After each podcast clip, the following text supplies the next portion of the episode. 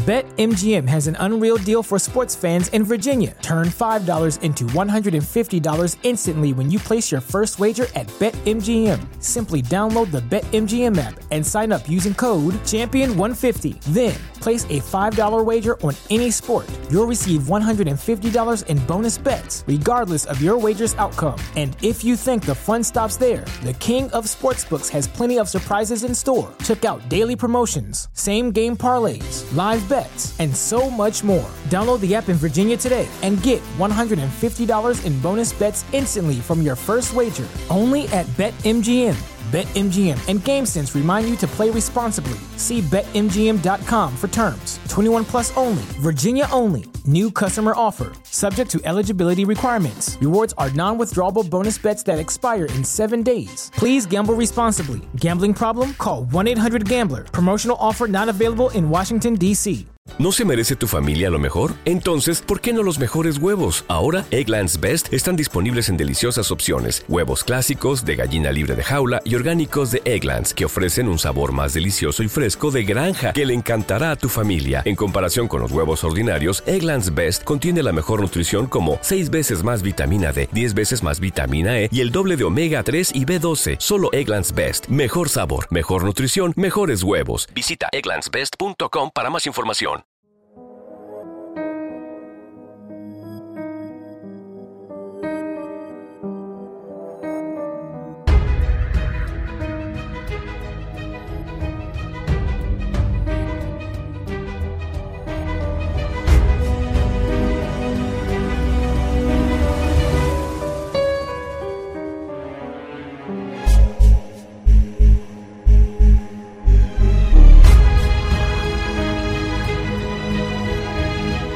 El Conde de Montecristo, de Alexandre Dumas.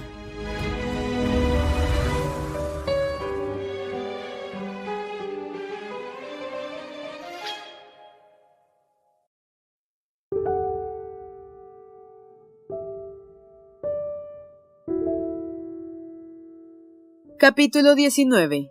El 5 de octubre. Serían las seis de la tarde, un horizonte de color de ópalo, matizado con unos dorados rayos de un hermoso sol de otoño, se destacaba sobre la mar azulada. El calor del día había ido atenuándose poco a poco, y empezaba a sentirse la ligera brisa que parece la respiración de la naturaleza exhalándose después de la abrasadora siesta del mediodía.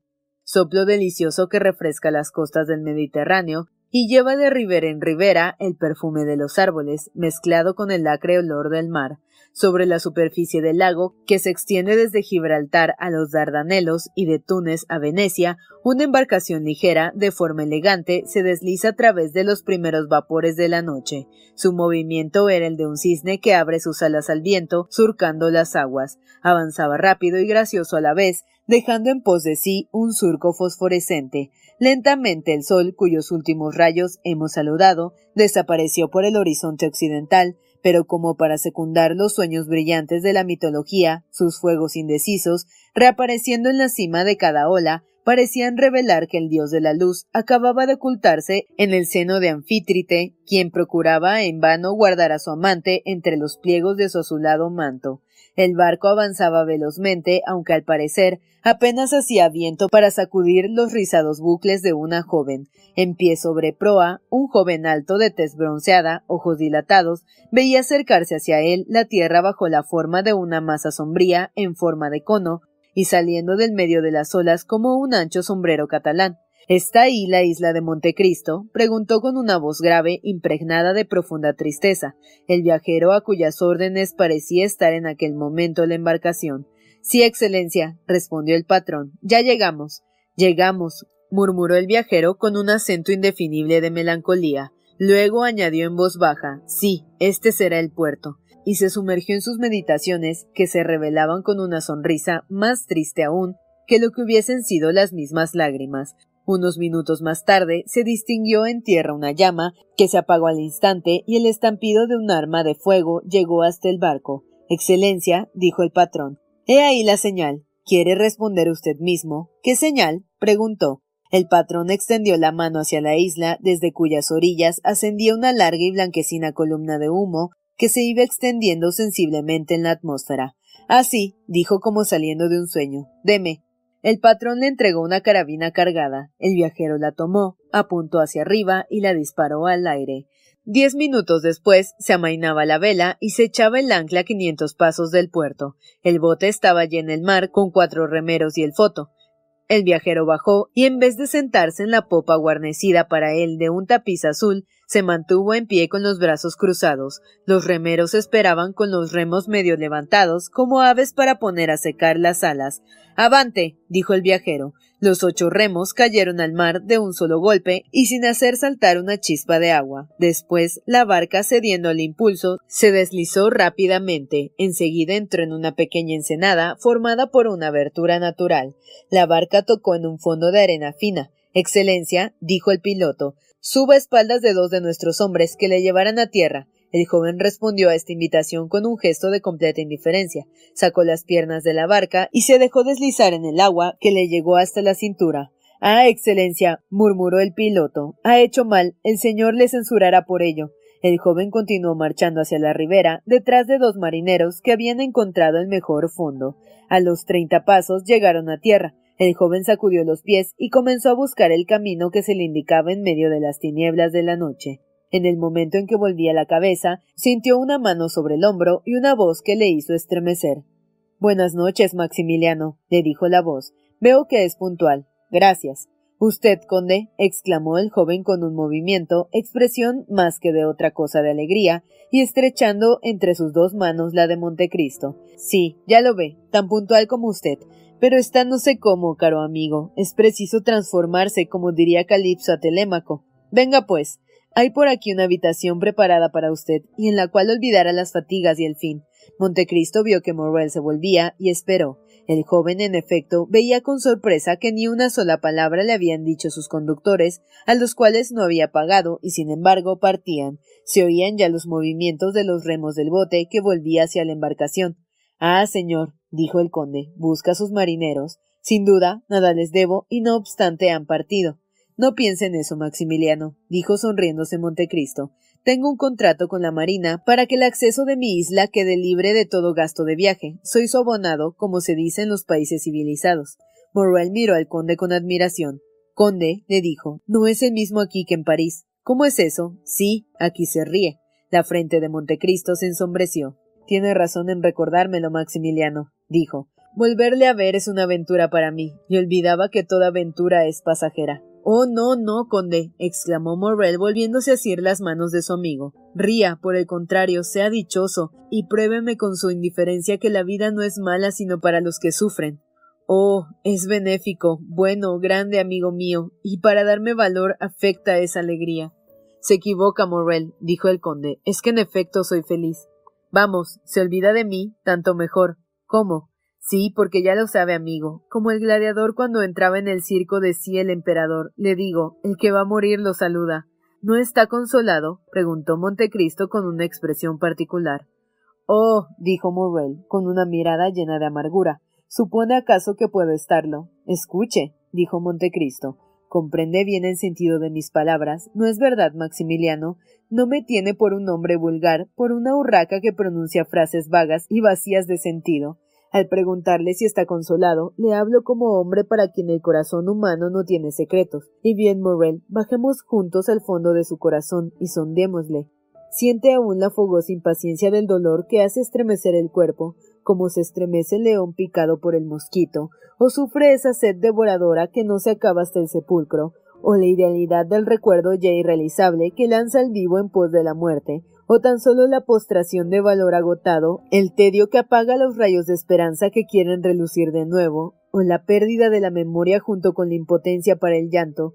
Oh, querido amigo, si esto es así, no puede llorar. Si cree muerto su corazón embotado, si no encuentra fuerza más que en Dios, miradas más que para el cielo, amigo. Oh, querido amigo, si esto es así, no puede llorar.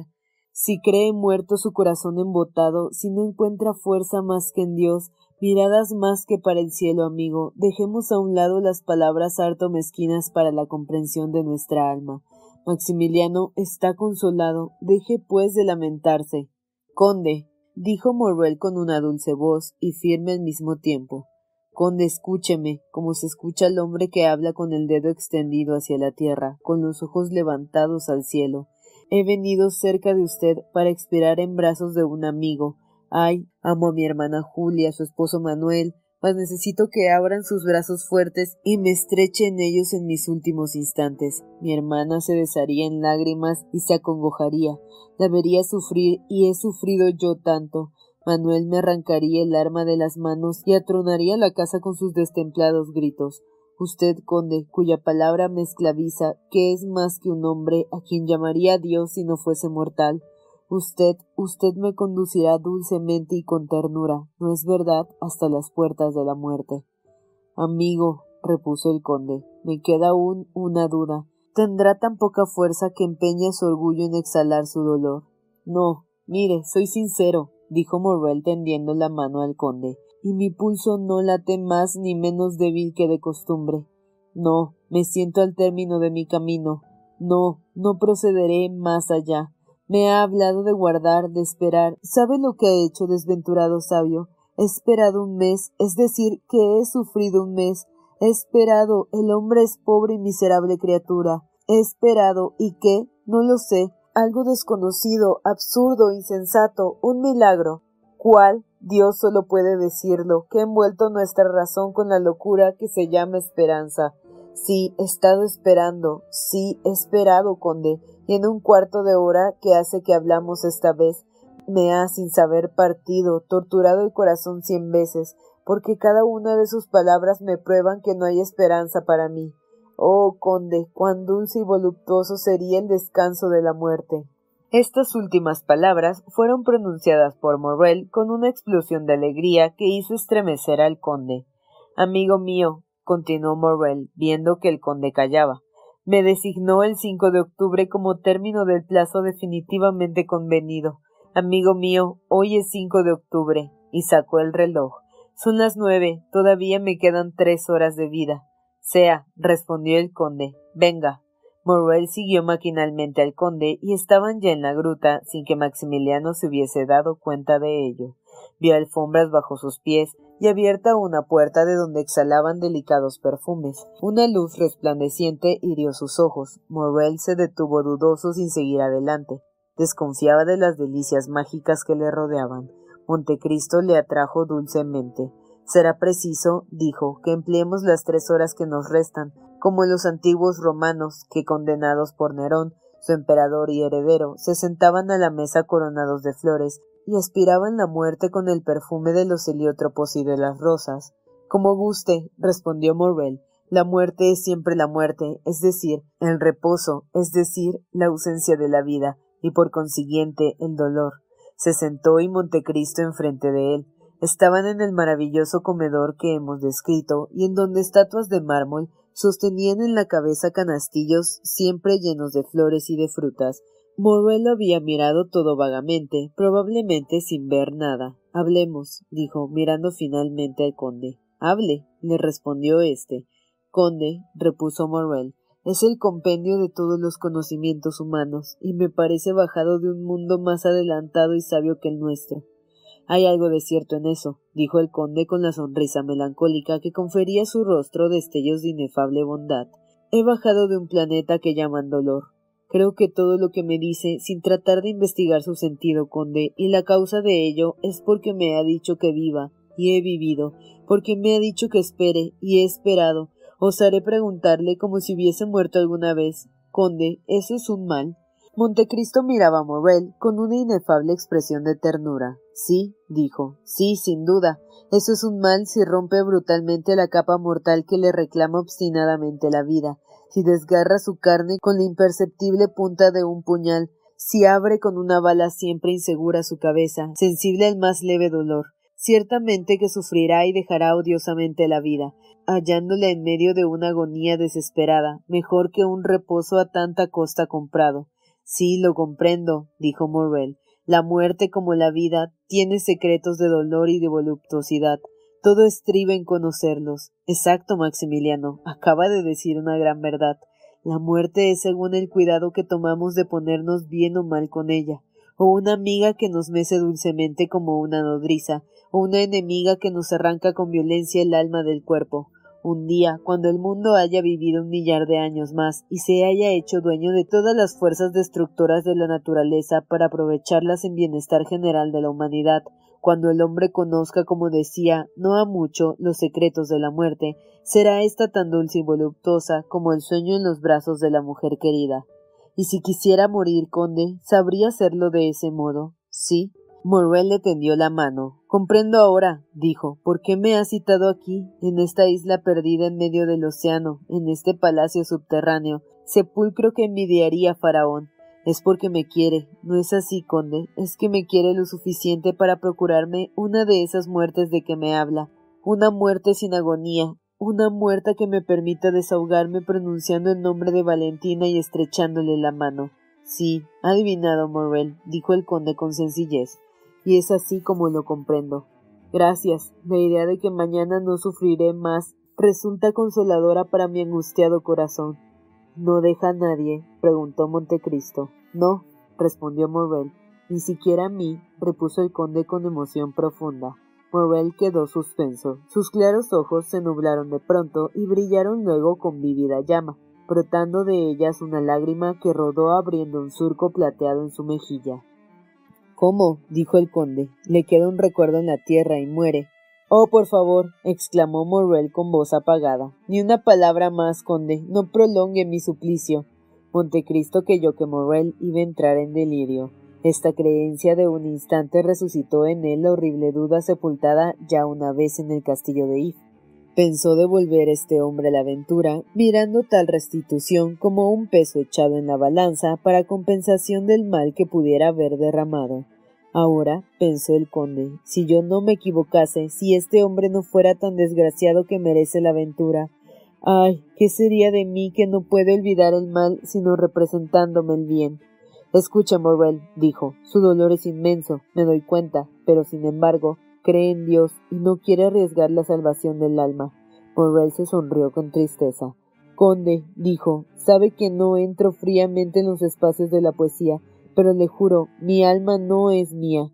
Escucha, Morrel, dijo el conde. No tengo pariente alguno en el mundo, ya lo sabe. Me he acostumbrado a mirarle como hijo, y bien, por salvar a mi hija sacrificaría mi vida, cuanto más mi fortuna. ¿Qué quiere decir? Quiero decir, Morrel, que atenta contra su vida porque no conoce todos los goces que ofrece una gran fortuna. Morrel, poseo cerca de cien millones, se lo doy. Con tal fortuna puede esperar todo lo que se proponga. Es ambicioso, todas las carreras le serán abiertas.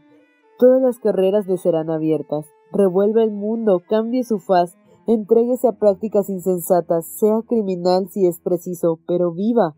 Conde, cuento con su palabra, respondió fríamente Morrel, y añadió sacando el reloj. Son las nueve y media. Morrel insiste, a mi vista, en mi casa, Déjeme marchar entonces, dijo Maximiliano profundamente sombrío. O creeré que no me ama sino por usted, y se puso en pie. Está bien, dijo el conde cuyo rostro pareció iluminarse. Lo quiere Morel y es inflexible. Sí, es profundamente desgraciado, y lo ha dicho. Solo puede remediar su milagro. Siéntese y espere, Morel. Morel obedeció. Montecristo se levantó a su vez, y fue a buscar a un armario cuidadosamente cerrado y cuya llave llevaba suspendida de una cadena de oro un cofrecito de plata primorosamente cincelado cuyos ángulos representaban cuatro figuras combadas parecidas a esas cariátides de formas ideales, figuras de mujer, símbolos de ángeles que aspiran al cielo, colocó el cofre encima de la mesa, luego abriéndolo sacó una cajita de oro, cuya tapa se levantaba apretando un resorte secreto. Esta caja contenía una sustancia untuosa medio sólida cuyo color era indefinible a causa del reflejo del oro bruñido, de los zafiros, rubíes y esmeraldas que la guarnecían, mezcla de azul, púrpura y rojo. El conde tomó entonces una pequeña cantidad de esta sustancia con una cuchara de plata sobredorada y la ofreció a Morrel, mirándole fijamente largo tiempo. Pudo verse entonces que esta sustancia era de un color verdoso. He aquí lo que me ha pedido, dijo, he aquí lo que le he prometido. Viviendo aún, dijo el joven, al tomar la cucharada de manos del conde, le doy gracias desde el fondo de mi corazón. El conde tomó otra cuchara y la metió también en la caja de oro. ¿Qué va a hacer, amigo mío? inquirió Morrel deteniéndole la mano. A fe mía, Morrel, le dijo sonriéndose. Creo, y Dios me lo perdone, que estoy tan cansado de la vida como usted, y puesto que la ocasión se presenta. Alto. Exclamó el joven. Usted que ama, que es amado, que tiene fe y esperanza. Oh, no haga lo que voy a hacer. En usted sería un crimen. Adiós, mi noble y generoso amigo. Adiós. Voy a decir a Valentina todo lo que ha hecho por mí. Y lentamente, sin otro movimiento que el de una contracción de la mano izquierda que tendía Montecristo, Morrel tomó, o más bien saboreó, la misteriosa sustancia que le había ofrecido el conde. En este momento quedaron ambos silenciosos. Ali, también callado y atento, les dio tabaco, sirvió el café y desapareció. Poco a poco las lámparas palidecieron en las manos de las estatuas de mármol que las sostenían, y el perfume de los peberetos pareció menos penetrante a Morel. Sentado frente a él, el conde le miraba desde el fondo de la sombra, y Morel no veía brillar más que los ojos de Montecristo. Se apoderó del joven un dolor inmenso. Sentía caerse el servicio de café en las manos. Los objetos iban perdiendo insensiblemente su forma y colores. Sus ojos turbados veían abrirse como puertas y cortinas las paredes. Amigo, dijo, conozco que me muero. Gracias. Realizó un esfuerzo por tenderle por segunda vez la mano, pero sin fuerza se dejó caer sobre él.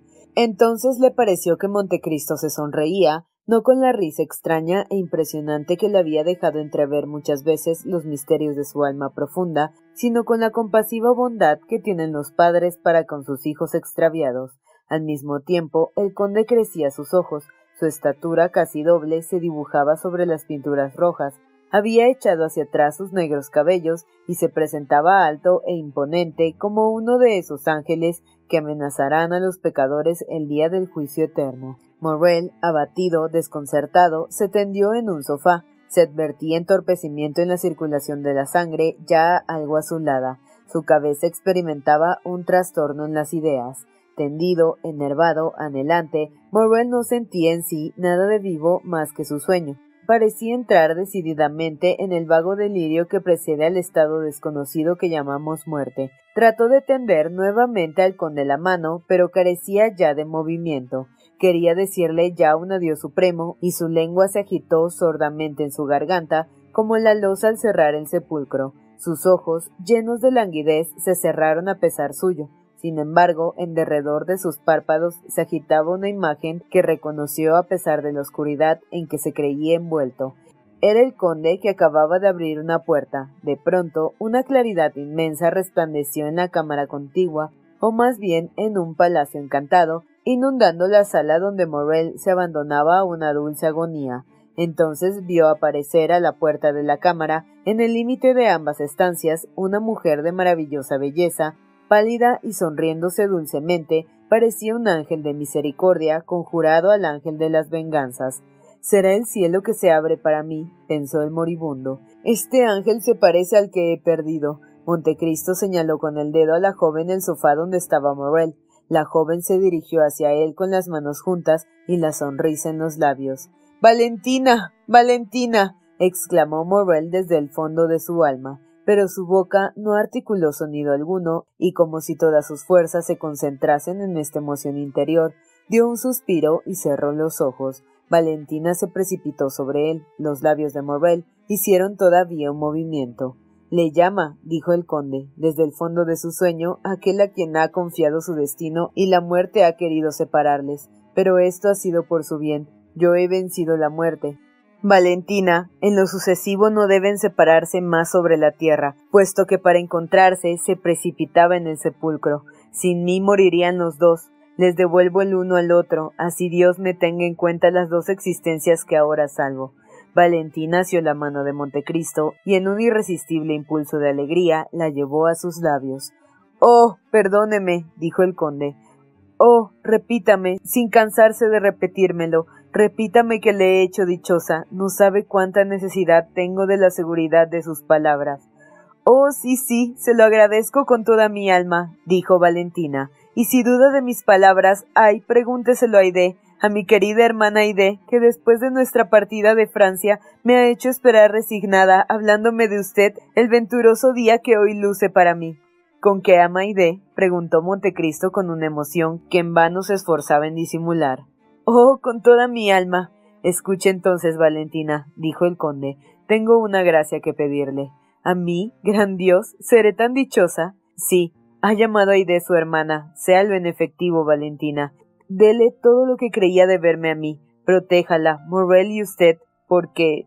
La voz del conde pareció ahogarse en su garganta. En adelante quedará sola en el mundo. Sola en el mundo, repitió una voz detrás del conde. ¿Y por qué? Montecristo se volvió. Aide estaba en pie, pálida y helada, mirando al conde con expresión de profundo estupor. Porque mañana, hija mía, estarás libre, respondió el conde, porque recobrarás en el mundo el puesto que te es debido, porque no quiero que mi destino oscurezca el tuyo. Hija de príncipe, te devuelvo tus riquezas y el nombre de tu padre. Aide palideció, abrió las manos diáfanas como hace la Virgen que se encomienda a Dios, y con una voz trémula por las lágrimas, Veo, señor, que me abandonas, dijo. Aide, Aide, eres joven, eres bella, olvídate hasta de mi nombre y sé dichosa. Perfectamente, dijo Aide, tus órdenes serán cumplidas, olvidaré hasta tu nombre y seré dichosa. Y dio un paso atrás para retirarse. ¡Oh, Dios mío! exclamó Valentina sosteniendo con su espalda la cabeza inmóvil de Morrel. ¿No ve su palidez? ¿No comprende lo que sufre? Aide le dijo con una expresión desgarradora. ¿Por qué quieres, hermana mía, que me comprenda? Es mi señor, soy su esclava, tiene derecho a no ver, a no comprender nada. El conde tembló a los acentos de esta voz, que hizo vibrar hasta las fibras más secretas de su corazón. Sus ojos se encontraron con los de la joven, y no pudiendo resistir su resplandor, Dios mío, Dios mío, dijo, ¿será verdad lo que me habías dejado sospechar, Aide? ¿Serías dichosa en no abandonarme? Soy joven, respondió con dulzura. Amo la vida que me ha hecho siempre tan venturosa y sentiría morir. Lo cual quiere decir que si yo te dejo, Aide, moriré, señor, sí, con que me amas. Oh, Valentina, pregunta si le amo. Valentina, dile tú si amas a Maximiliano. Montecristo sintió desahogado el pecho y dilatado el corazón.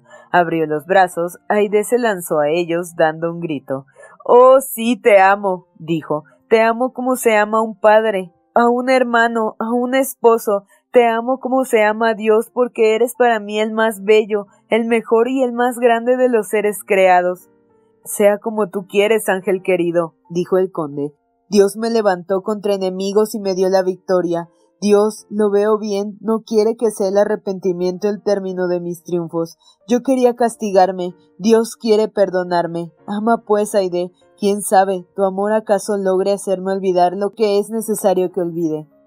¿Qué dices tú, señor? preguntó la joven. Digo que una palabra tuya, Aide, me ha enseñado más que veinte años de lenta experiencia. No tengo más que a ti en el mundo, Aide. Por ti vuelvo a la vida, por ti puedo sufrir, por ti puedo ser dichoso. ¿Lo oyes, Valentina? exclamó Aide. Dice que por mí puede sufrir, por mí, que por él daría la vida. El conde quedó un instante pensativo. Habré entrevisto la verdad, dijo. Oh Dios mío, no importa. Recompensa o castigo, acepto este destino. Ven, Aide, ven y estrechando con su brazo el talle de la joven, apretó la mano a Valentina y desapareció. Transcurrió aproximadamente una hora, durante la cual, muda, anhelante, con los ojos fijos, permaneció Valentina al lado de Morel. Al cabo sintió que palpitaba su corazón, que un soplo imperceptible abrió sus labios y advirtió el estremecimiento que anunciaba la vuelta a la vida en todo el cuerpo del joven. Al fin abriéronse sus ojos, pero fijos primero, recobró luego la vista clara, real, y con la vista la sensibilidad, con la sensibilidad el dolor. Oh. exclamó con el acento de la desesperación. Vivo aún. El conde me ha engañado. Y su mano se tendió sobre la mesa y tomó un cuchillo. Amigo, dijo Valentina con su adorable sonrisa, despierta ya y mira hacia mí. Morrel dio un gran grito y delirante, lleno de dudas, desvanecido como por una visión celeste, cayó sobre las rodillas. Al día siguiente, al despuntar la aurora, Morrel y Valentina se paseaban por la costa tomados del brazo.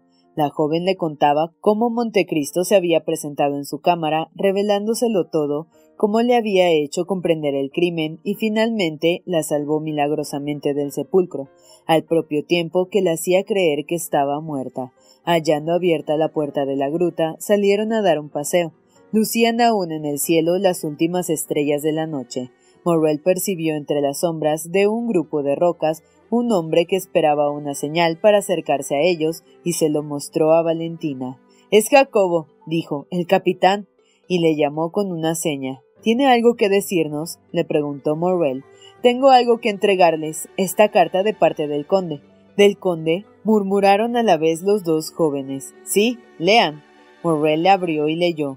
Mi querido Maximiliano, hay una falúa anclada para usted. Jacobo le llevará a Huorna, donde el señor Noirtier espera a su hija para bendecirla antes de que le acompañe al altar. Todo cuanto hay en esta gruta, amigo mío, mi casa de los Campos Elíseos y mi castillo de Treport, son el regalo de boda que hace Edmundo Dantes al hijo de su patrón Morrel. La señorita de Villefort aceptará la mitad, pues le suplico dé a los pobres de París toda la fortuna que adquiera de su padre loco y de su hermano fallecido en septiembre último con su madrastra. Diga al ángel que va a velar por su vida, Morrel, que ruegue alguna vez por un hombre que, semejante a Satanás, se creyó un instante igual a Dios y ha reconocido con toda la humanidad de un cristiano que solo en las manos de la providencia está el poder supremo y la sabiduría infinita. Sus oraciones endulzarán quizá el remordimiento que lleva en el fondo de su corazón. En cuanto a usted, Morrel, he aquí el secreto de mi conducta. No hay ventura ni desgracia en el mundo, sino la comparación de un estado con otro. He ahí todo. Solo el que ha experimentado el colmo del infortunio puede sentir la felicidad suprema. Es preciso haber querido morir, amigo mío, para saber cuán buena y hermosa es la vida. Vivan, pues, y sean dichosos hijos queridos de mi corazón, y no olviden nunca que hasta el día en que Dios se digne descifrar el porvenir al hombre, toda la sabiduría humana estará resumida en dos palabras confiar y esperar. Su amigo Edmundo Dantes, conde de Montecristo. Durante la lectura de esta carta, que le revelaba la locura de su padre y la muerte de su hermano, Valentina palideció. Un suspiro doloroso se exhaló de su pecho y lágrimas que no eran menos amargas por ser silenciosas rodaron de sus mejillas. La aventura le costaba bien cara. Morrel miró a su alrededor con inquietud, pero, dijo, el conde exagera ciertamente su generosidad. Valentina se contentará con mi modesta fortuna. ¿Dónde está el conde, amigo? Condúzcame a él. Jacobo extendió la mano y señaló en dirección al horizonte. ¿Cómo? ¿Qué quiere decir? preguntó Valentina. ¿Dónde está el conde? ¿Dónde está Aide? Mire, dijo Jacobo. Los ojos de los dos jóvenes se fijaron en la línea indicada por el marino, y sobre ella en el horizonte que separa el cielo del mar, distinguieron una vela blanca, grande como el ala de una gaviota. Partió, exclamó Morrel. Partió. Adiós, amigo mío. Adiós, padre mío.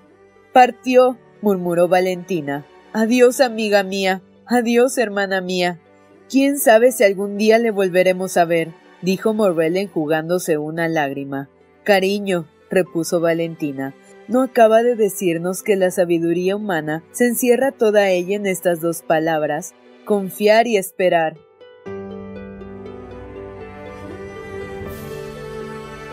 El Conde de Montecristo, Alexandre Dumas.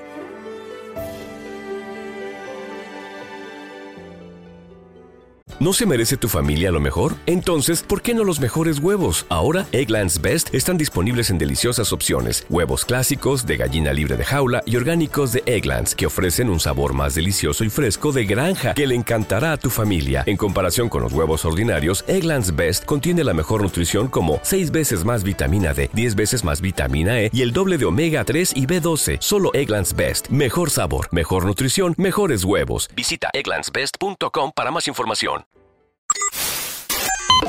Hola, hola amigos del cuentero, soy Dafne Rogo, su narradora, y acabo de terminar de leer esta maravillosa historia de venganza, de amor, de odios, de remordimientos, de aprendizaje tan hermosa. Espero que hayan disfrutado escucharla tanto como yo he disfrutado leerla para ustedes. Les invito a que se suscriban a este canal para que puedan escuchar los nuevos capítulos de las nuevas historias conforme se vayan publicando y también para que sean parte de esta comunidad eh, de suscriptores que eligen cada vez que vamos a comenzar una historia, el libro que vamos a leer, así que no se queden fuera para poder emitir su voto sobre la obra que vamos a leer a continuación. Les recuerdo que pueden comentar aquí abajo qué les ha parecido precisamente el Conde de Montecristo y qué historias les gustaría escuchar a continuación Todas las recomendaciones son tomadas en cuenta, son revisadas, eh, si pueden grabarse en audiolibro y finalmente son parte de la lista para que los suscriptores elijan la próxima lectura. Recuerda seguirnos también en nuestras redes sociales, búscanos en Facebook como El Cuentero, en Instagram como arroba el cuentero y también puedes ingresar a nuestra página web www.elcuentero.net, donde tenemos libros, reseñas, podcast que puedes disfrutar también con relación a los libros. También les invito a que formen parte de los círculos de lectura que hacemos en el grupo de Facebook el Cuentero Book Club, donde comentamos semana a semana lo que está sucediendo en el audiolibro y compartimos todas nuestras experiencias. Te invito una vez más a que te suscribas y nos escuchamos hasta la próxima lectura. Adiós.